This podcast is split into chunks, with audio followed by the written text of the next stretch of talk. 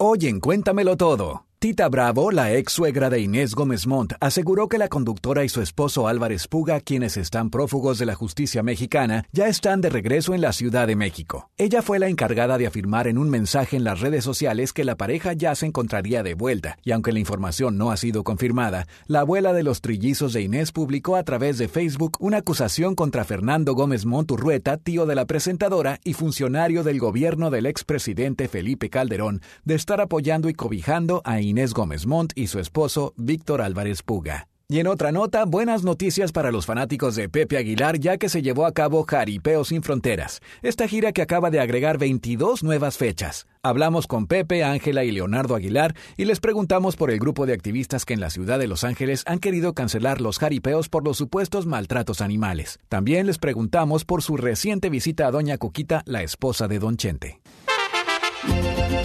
Es tanto el amor y respeto que Pepe Aguilar tiene por la charrería que en 1985 formó el equipo de los Charros del Soyate, nombre del rancho de su padre en Zacatecas, con el que ganó cinco campeonatos y que ahora, después de varias décadas de ausencia, ha regresado a las competencias. Fue por ese motivo que estuvo en Guadalajara este pasado fin de semana y pudo visitar la tumba de don Vicente Fernández y a la familia del Charro de Huentitán.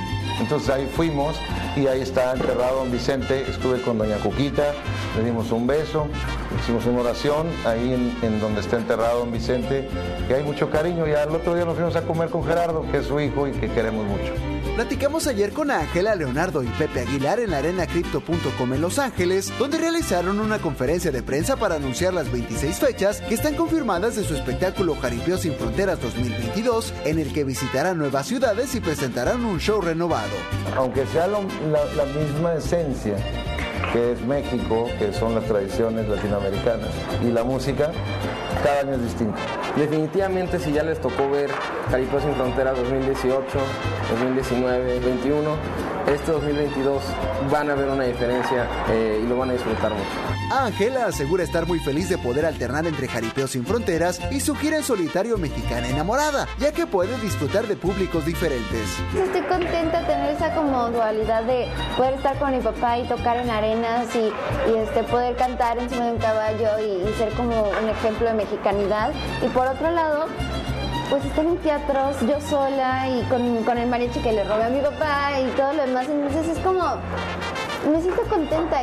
Pepe también nos habló de un grupo de personas en la ciudad de Los Ángeles que han querido cancelar los jaripeos por supuestos maltratos a los animales. Sí, me parece que es una, un acto politiquero, nada más politiquería más que verdadero preocupación por los animales, porque si vieran cómo tenemos nosotros a nuestros animales no estarían preocupados. Aseguró que sus eventos siempre se han regido bajo los estándares de protección para los animales, a quienes les tienen gran amor y respeto. Aquí en Los Ángeles nos mandan inspectores todo el tiempo, todo el tiempo, y ahí se quedan todo el show, y haz de cuenta que parecen policías, detrás de los caballos y detrás de los toros, y no nos han podido decir nada. Desde Los Ángeles, California, Mario Perea, hoy día Noticias Telemundo. Estos han sido los breves del mundo de la farándula de Cuéntamelo Todo.